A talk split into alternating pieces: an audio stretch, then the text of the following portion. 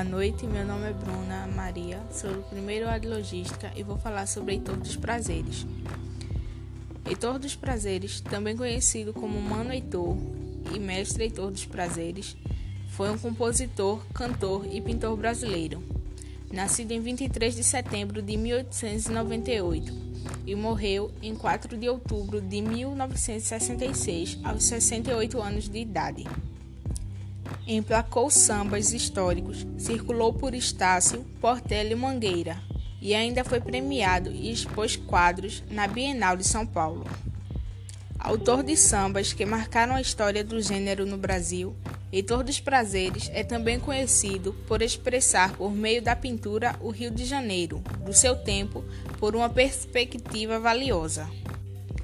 Negro e de família pobre, o sambista veio ao mundo apenas uma década depois de decretado o fim da escravidão no país. Sem educação formal, aprendeu marcenaria e clarinete com o pai. Formou-se nos terreiros nas ruas do centro velho da cidade e circulando pelos redutos mais importantes do samba carioca, ainda quando o gênero tomava forma. Em vida, como lembrou Paulinho da Viola, Heitor conviveu com praticamente todos os expressivos nomes do samba, como Senhor Donga, João da Bainha e Paulo da Portela. Na lista ainda caberiam outros bambas de vulto, como Noel Rosa, Cartola e toda a turma do Estácio de Ismael Silva, Bide e Massal.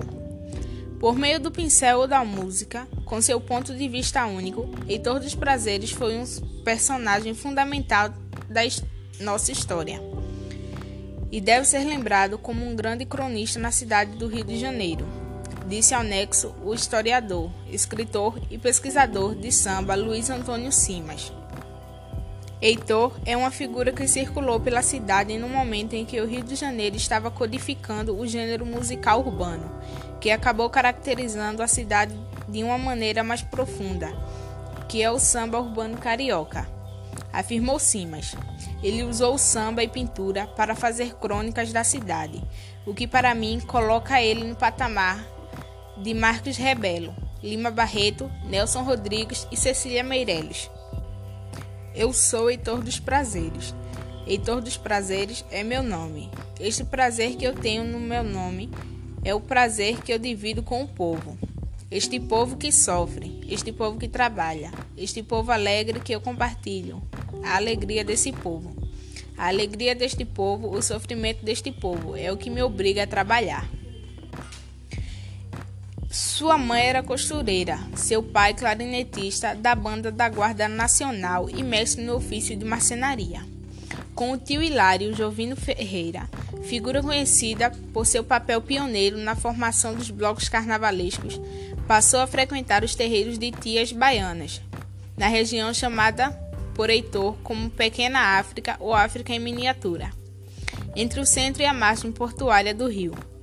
A mais conhecida delas era a tia Ciata, em cuja casa tomou contato com João da Baiana, Pixinguinha, Donga, figuras chamadas posteriormente de a Santíssima Trindade do Samba. Embora tivesse pequenos trabalhos como jornaleiro e engraxate, chegou a passar algumas semanas preso quando tinha ainda 13 anos, por vadiagem. Livre, foi apresentado a um grupo de batuqueiros do bairro de Estácio como Ismael Silva, Alcebiades Barcelo, Bide, Armando Marçal, Newton Bastos e Silvio Fernandes, Brancura. Torna-se Mano, Heitor do Estácio, como costumavam se chamar uns aos outros por ali. Com o pessoal do Estácio, participa da formação do Deixa Falar, uma das primeiras agremiações carnavalescas e tida como a primeira escola de samba, tal qual hoje conhecemos. Além do Estácio, frequentava a Praça 11, o bairro do Oswaldo Cruz e o Morro de Mangueira. Assim, aproximou-se de Noel Rosa, Cartola e Paulo da Portela, fundador da Escola de Samba de Oswaldo Cruz, com os mais quais compôs sambas como Perro Apaixonado, marcha carnavalesca de enorme sucesso, Consideração e Vou Te Abandonar. No fim da década de 1920, Ganha com tristeza ou a tristeza. Me persegue. Samba feito em parceria com João da Gente. O concurso de composições organizado por Zé Espinguela.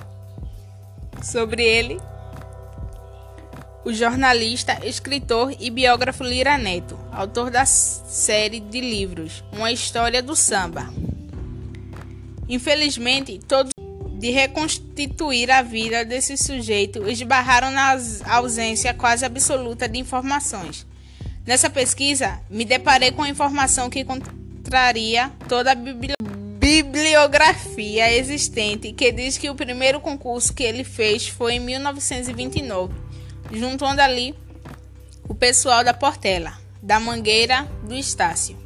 Eu me descobri pelos jornais que ele já fazia isso pelo menos desde 1928.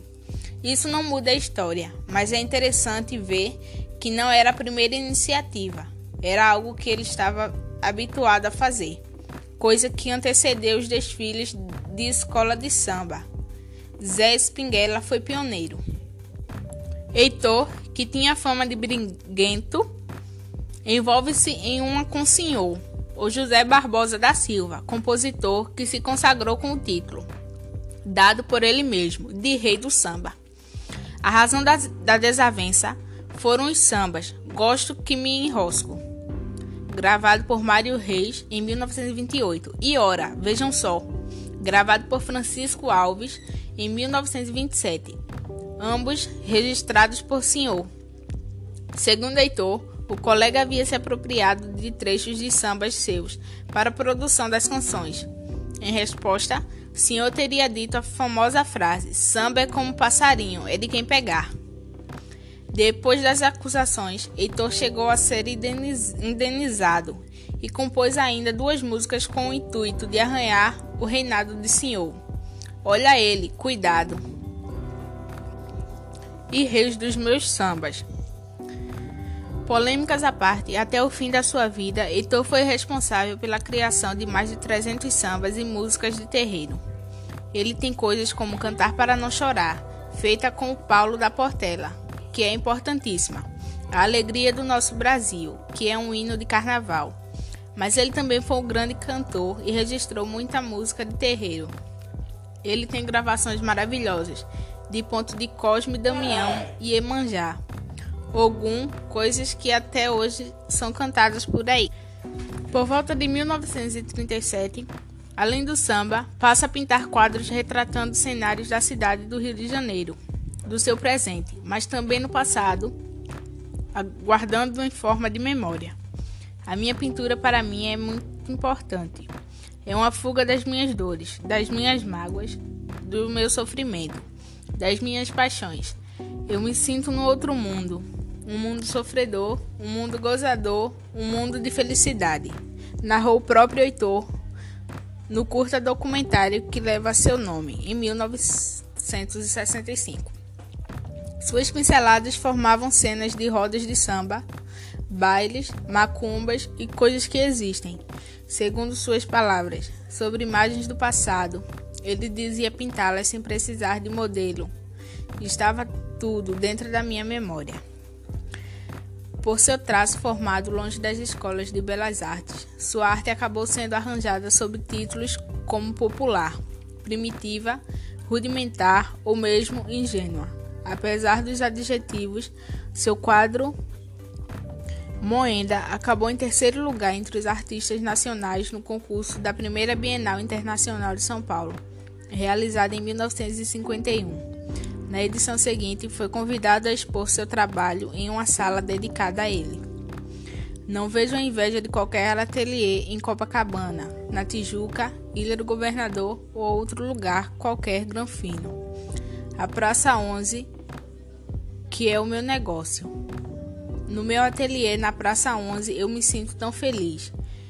Me traz recordação da minha infância.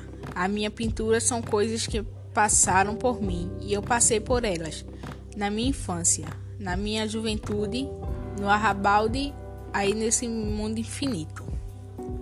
Em 1999, o artista teve sua obra exposta no MNBA, Museu Nacional de Belas Artes. No Rio em comemoração ao centenário do seu nascimento. Em 2013, Heitor fez parte da coleção Grandes Pintores Brasileiros, do jornal Folha de São Paulo, e em maio de 2018, seus trabalhos formaram parte da exposição O Rio do Samba Resistência Reinvenção, no Museu de Arte do Rio. Heitor dos Prazeres morreu em 4 de outubro de 1966, 38 anos, vítima de câncer no pâncreas, conforme relato do jornal carioca Correio da Manhã na época. Ao seu enterro compareceram amigos e admiradores, em número superior a 200, que entoaram coro a marchinha Perro Apaixonado.